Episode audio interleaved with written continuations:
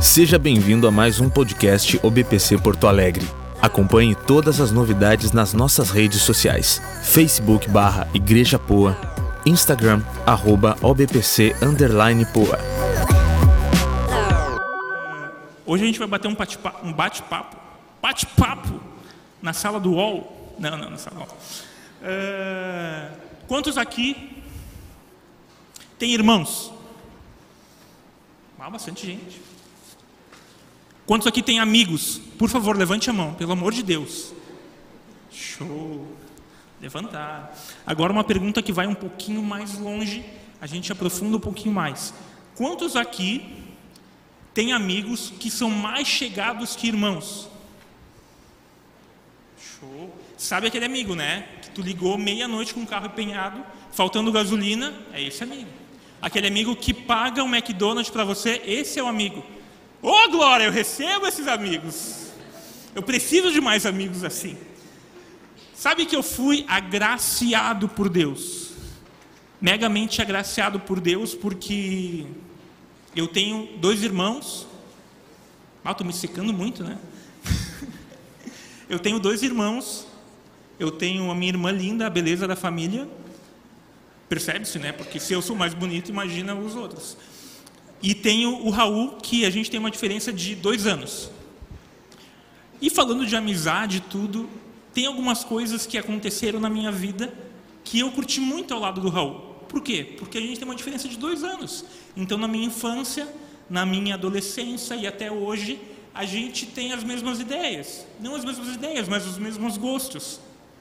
E quando a gente era pequeno, e para exemplificar um pouco da amizade, Quantos meninos aqui jogaram bola em casa? Pelo amor de Deus. Não precisa ser o Ronaldinho, é só jogar bola. Pode ser um Potker, não tem problema. E a gente jogava bola, cara, e uma coisa que eu tenho muito gravado na minha cabeça, meninos, vocês vão me entender, quando você joga de pé descalço, quando você joga de pé de cão, você sabe o que é pé de cão? É pé descalço. Cachorro, entendeu? Não usa sapatos. E é que eu falei isso para minha esposa, bah, amor, já jogou bola de pé de cão? Pé de cão? O que é pé de cão? E, cara, a gente jogava bola e uma das coisas que gravou na minha cabeça foi toda vez que a gente jogava bola, eu perdia o tampão do dedo. Quantos já perderam o tampão do dedo? Sabe, é, é, a gente jogava tanta bola que a gente ia jogando bola, ia perdendo o tampão do dedo. Já não tinha mais o que perder, porque já tinha perdido. O dedo parecia o Bob Esponja, assim, já não tinha mais a voltinha. E sabe que eu e o Raul a gente compartilhou diversos momentos desse. E teve uma época da minha vida, quem é mais velho vai se lembrar, tá? Que tinha um programa, o programa do Ratinho. Comecei bem já, né? Programa do Ratinho. E uma época falaram que tinham capturado o ET de Varginha. Você, você que é mais velho, você vai se lembrar disso. E, cara, fizeram um mistério enorme. Estamos com o ET de Varginha dentro de uma caixa. E aquele suspense. E, cara, o da Atena já estava lá, estava todo mundo lá e querendo suspense. E eu na cadeira pequena Meu Deus, o ET de Varginha agora. E foi indo e foi indo. E, cara, eu acabei ficando traumatizado com o ET. Pelo ET de Varginha, porque criou um clima tão ruim. Eu nem cheguei a ver o final da reportagem, porque já me criou uma coisa tão ruim. E nessa época eu fiquei com muito medo de dormir sozinho. Porque é, porque eu não sei se você sabe, não adianta só a gente se tapar que não vai acontecer nada. Então, podia estar tá frio, podia estar tá calor, eu estava sempre tapado todinho. Porque todo mundo aqui já pensou isso, né? Se eu tiver tapado, os ETs não vão me abduzir e está tudo certo. E cara, mas o medo era tão grande, tão grande, que no meio da noite eu dormia um pouquinho tapado até todo, todo mundo dormir e ia para a cama do Raul dormir com ele. Porque na minha cabeça, ah, os ET não vão abduzir dois, né? Fica muito na cara que eles vão abduzir dois, né? Não tem o porquê. E a gente compartilhou disso muito tempo. Depois eu me casei e agora está tudo certo. Qualquer coisa se abduzissem, abduziriam a Duda, né? Não eu. E foi assim. E a gente viveu grandes coisas juntos. Compartilhamos uma amizade. E eu tenho certeza que a nossa, a nossa vida é feita disso de compartilhar momentos com aqueles que a gente ama. E sabe de uma coisa? A palavra de Deus é tão perfeita que ela demonstra isso, o compartilhar em Cristo. E se você quiser abrir aí comigo, em Mateus, versículo 4, desculpa, capítulo 4, versículo 18 ao 21. Mateus, capítulo 4, 18 ao 21. E esse texto diz o seguinte: Jesus chama quatro pescadores. Jesus estava andando pela beira do lago da Galileia quando viu dois irmãos que eram pescadores. Simão, também chamado de Pedro, e André. Eles estavam no lago pescando com redes. Jesus lhes disse: Venham comigo, que eu ensinarei vocês a pescar gente. Então eles largaram logo as redes e foram com Jesus. Um pouco mais adiante, Jesus viu outros dois irmãos, Tiago e João, filho de Zebedeu. Eles estavam no barco junto com o pai, consertando as redes. Jesus chamou os dois e no mesmo instante, e eu quero que você grave isso, e no mesmo instante, eles deixaram o pai e o barco e foram com Jesus.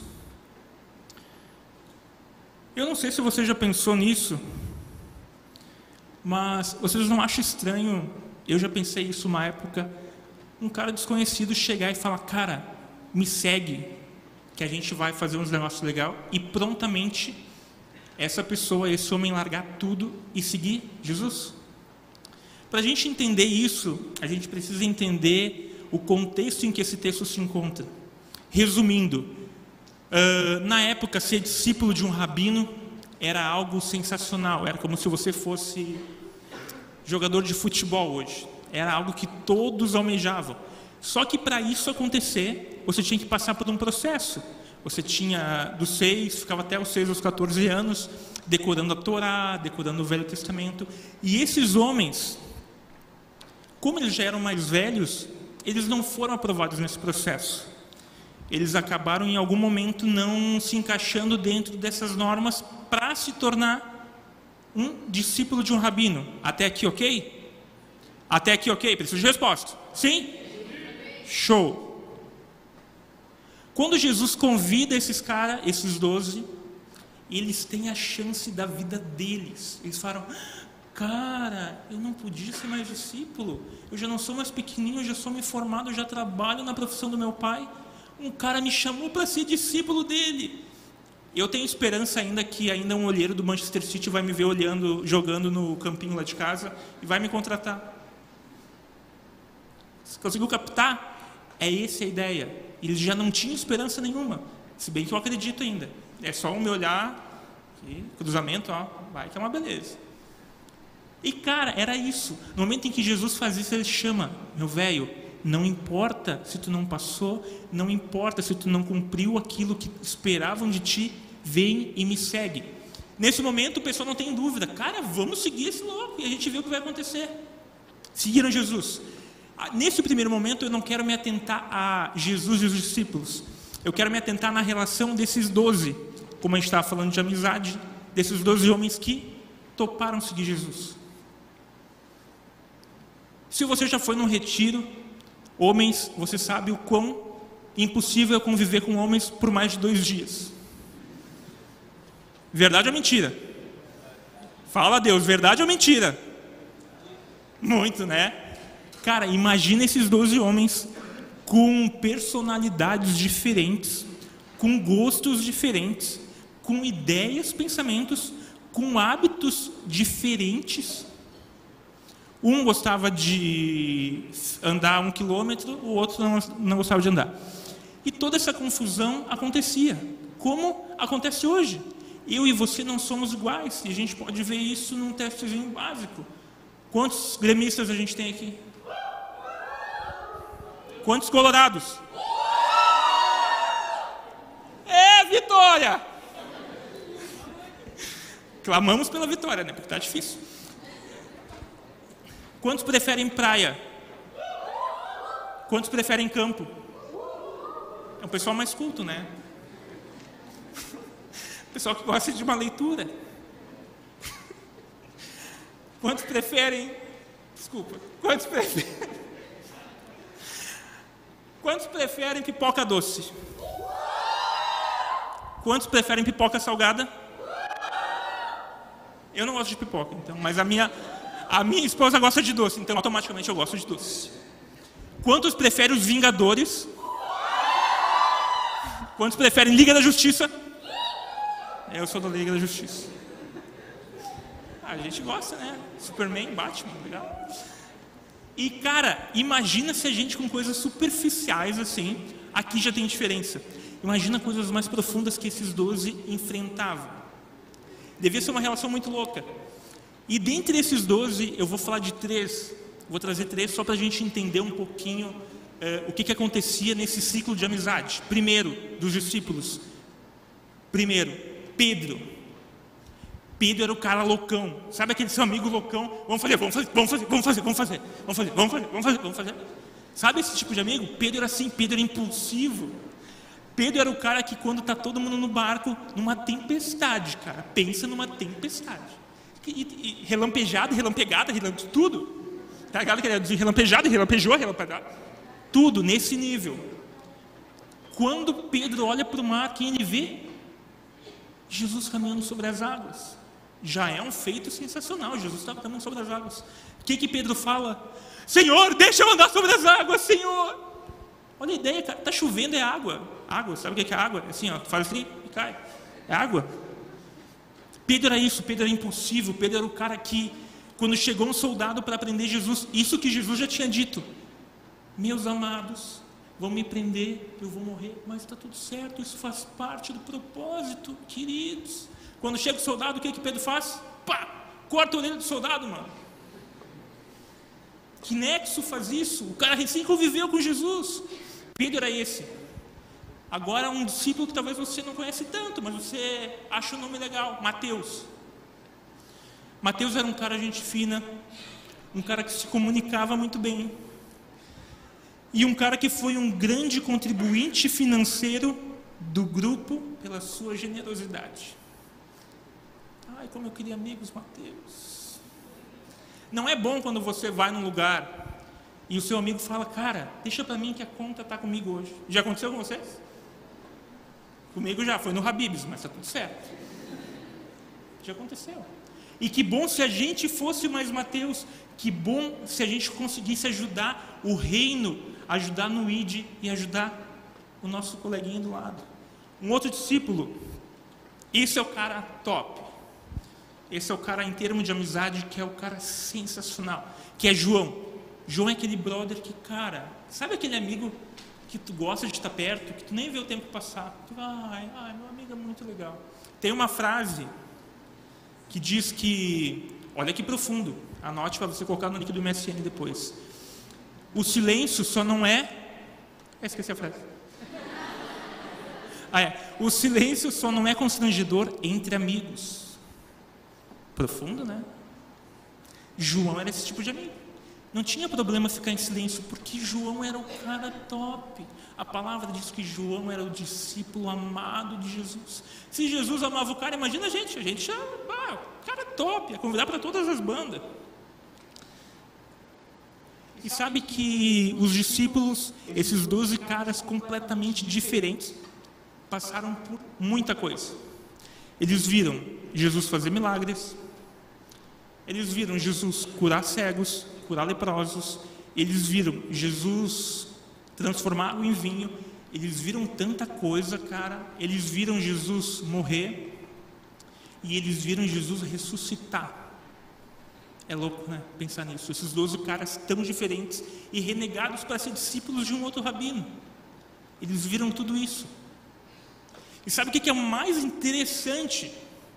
O mais interessante disso tudo é que eles viveram isso juntos.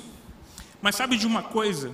Eles viveram juntos com personalidades diferentes, gostos diferentes, mas tinham uma coisa em comum. Uma coisa que ligava todos esses doze era Jesus Cristo. Jesus Cristo era o que ligava esses doze caras malucos, literalmente malucos. E isso não foge em nada em relação ao que a gente vive hoje aqui. Talvez você está vindo pela primeira vez e está pensando, cara, esse povo é meio louco, eles choram, eles riem, eles gritam, eles dão cambalhota. Cara, sabe esse ambiente bom, essa aura positiva? Se você não sabe o nome, tem um nome: Jesus Cristo. Tem só um nome: Jesus Cristo nos une. E só Ele. E isso é muito bom pensar. Muito bom pensar. Sabe por quê? Porque as diferenças dos discípulos não influenciavam em Jesus. Quando Jesus chega, essas diferenças somem. Literalmente somem. Jesus tinha um propósito muito maior com os discípulos. Jesus não chamou 12 caras para serem uma panelinha, para serem um clube social, para serem, ah, vamos passar um tempo junto e vamos ficar junto. Cara, a gente se gosta, também é engraçadinho, tá tudo certo. Jesus tinha um propósito para juntar esses dois homens. Jesus, no momento em que ele junta esses caras tão diferentes, ele passa de um rabino, presta atenção, Sabe aquele rabino que eu falei lá no começo? Ele deixa de ser um rabino, de ter discípulos para ensinar algumas coisinhas uh, aleatórias, e passa a formar uma família. Jesus não queria formar um grupinho para ficar junto, Jesus queria formar uma família. Sabe por quê? Porque ele deixou de ser somente um rabino. Jesus passou a ser um mestre, Jesus passou a ser um amigo, Jesus passou a ser um pai, Jesus passou a ser um protetor.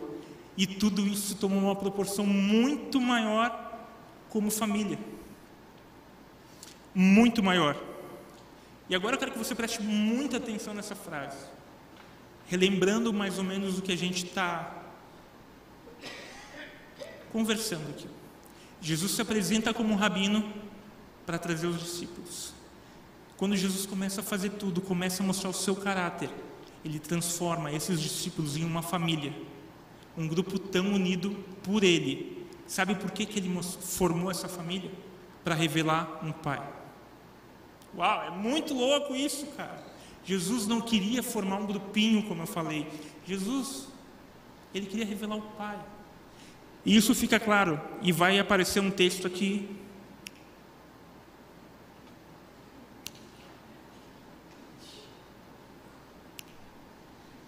É? Não, não, é esse aí ainda. Ah, é esse aí. Efésios, se você quiser anotar, por favor, anote. Efésios 1, versículo 5, diz o seguinte: Por causa do seu amor por nós, Deus já havia resolvido que nos tornaria seus filhos. Presta atenção, por meio de Jesus Cristo pois este era o seu prazer e a sua vontade. Portanto, louvemos a Deus pela sua gloriosa graça que ele nos deu gratuitamente por meio do seu querido filho.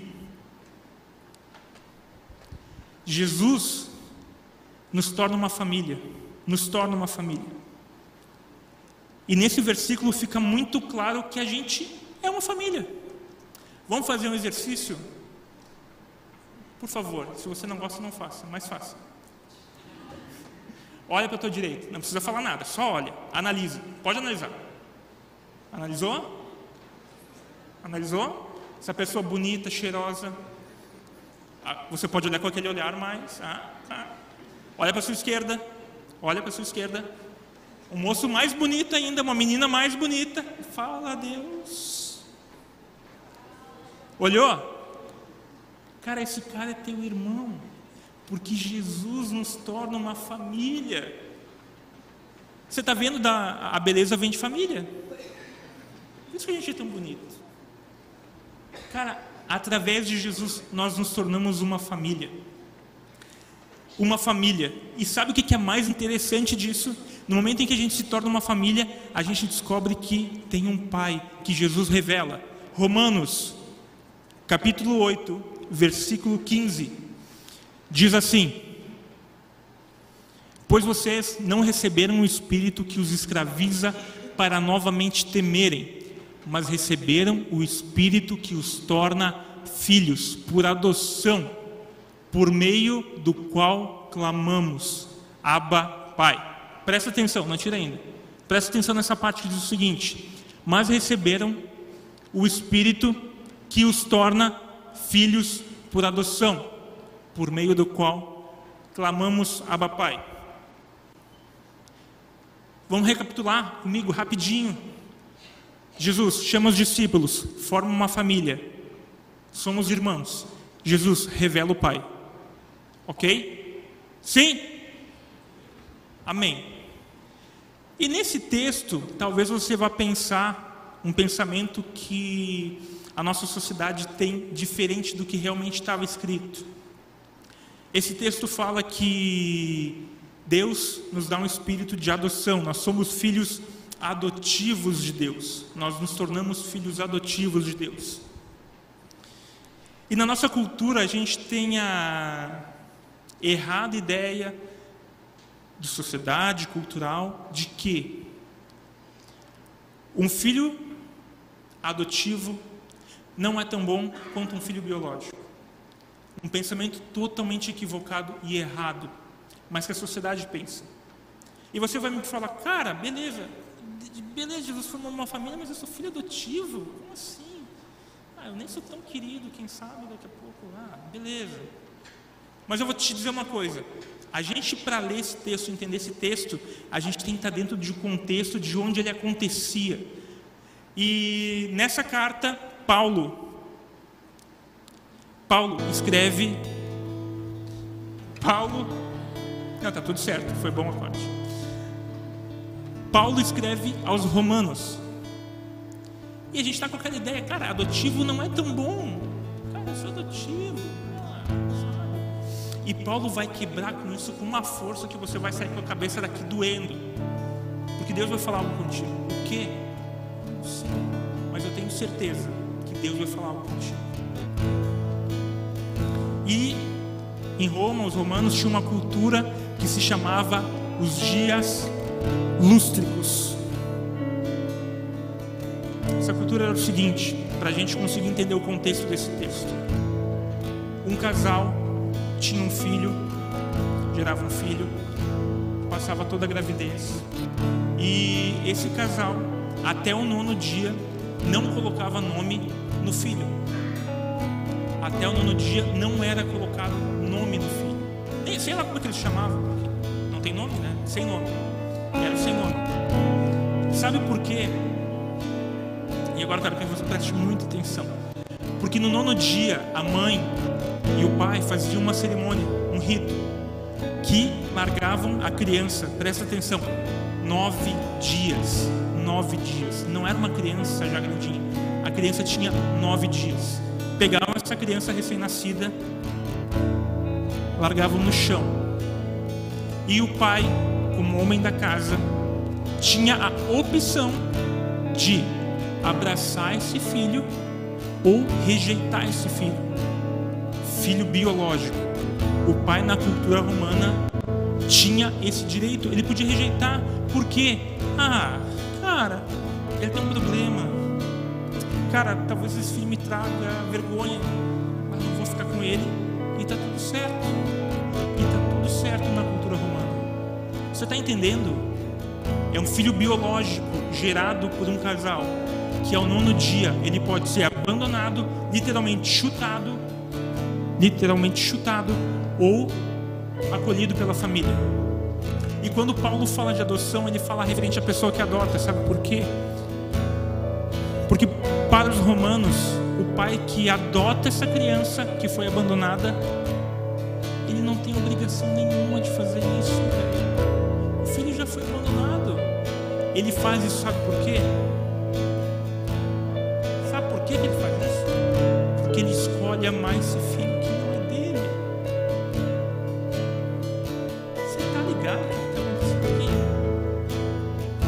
ele faz por espontânea vontade. Ele fala: Meu filho, eu escolhi te amar. Eu escolhi te amar. Eu poderia ter escolhido qualquer um, mas eu te escolhi porque eu te amo. E sabe de uma outra coisa? No momento em que o romano adotava uma criança, ele não tinha o direito de revogar isso. E se ele, se ele adotasse, era para sempre para sempre, para sempre, não tinha circunstância nenhuma que fizesse que esse laço se quebrasse, porque porque ele escolheu amar o filho. Ele escolheu por vontade própria. E nessa relação, o laço de amor entre pai e filho era muito maior. Muito maior. Sabe por quê? Porque, cara, tu não é fruto do acaso. Tu não foi um acidente que aconteceu. Eu escolhi. Eu, teu pai, escolhi te amar. Tu é meu e eu não vou te largar nunca. Nunca.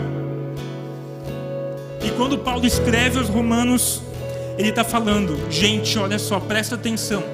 O Senhor nos deu o espírito de adoção, sabe por quê? Sabe por quê? Porque Deus te ama, Deus escolheu te amar. Ele te ama não porque você é obrigação dele, porque ele escolheu te amar. Sabe de uma outra coisa? Ele te ama e não é uma coisa por um período, ele te ama para sempre e ele te quer para sempre do lado dele.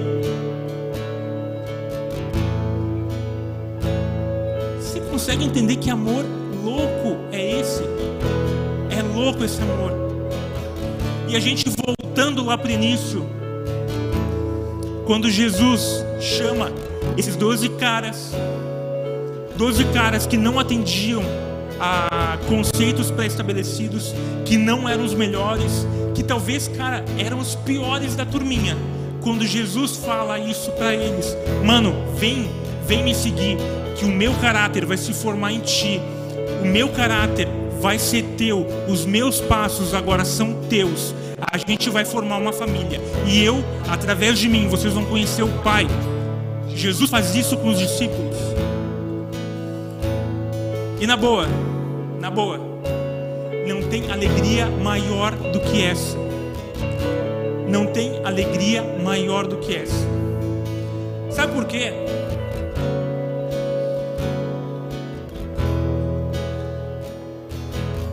Primeiro, Deus é nosso Pai. Deus é nosso Pai. Simples assim. Nada do que eu e você façamos muda isso. Mas sabe uma coisa que me alegra muito mais do que tudo isso? Sabe o que é?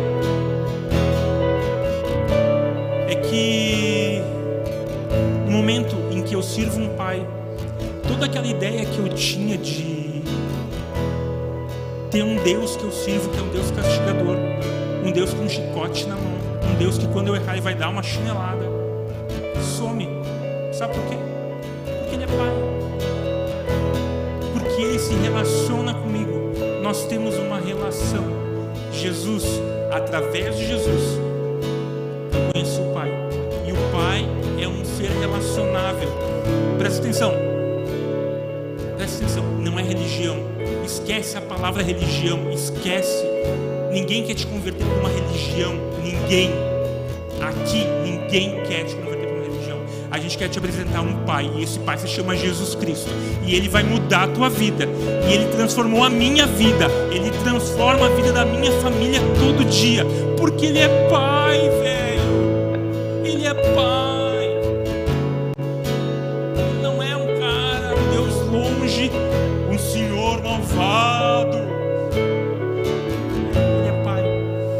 graças a Deus, tenho um Pai maravilhoso.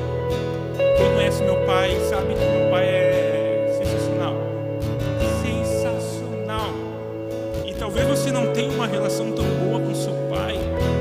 E eu vou te dizer o seguinte: teu pai te ama. Mas sabe esse amor que ele sente por ti? Não se compara ao amor de Deus. Não se compara ao amor que Deus sente por ti. Não se compara.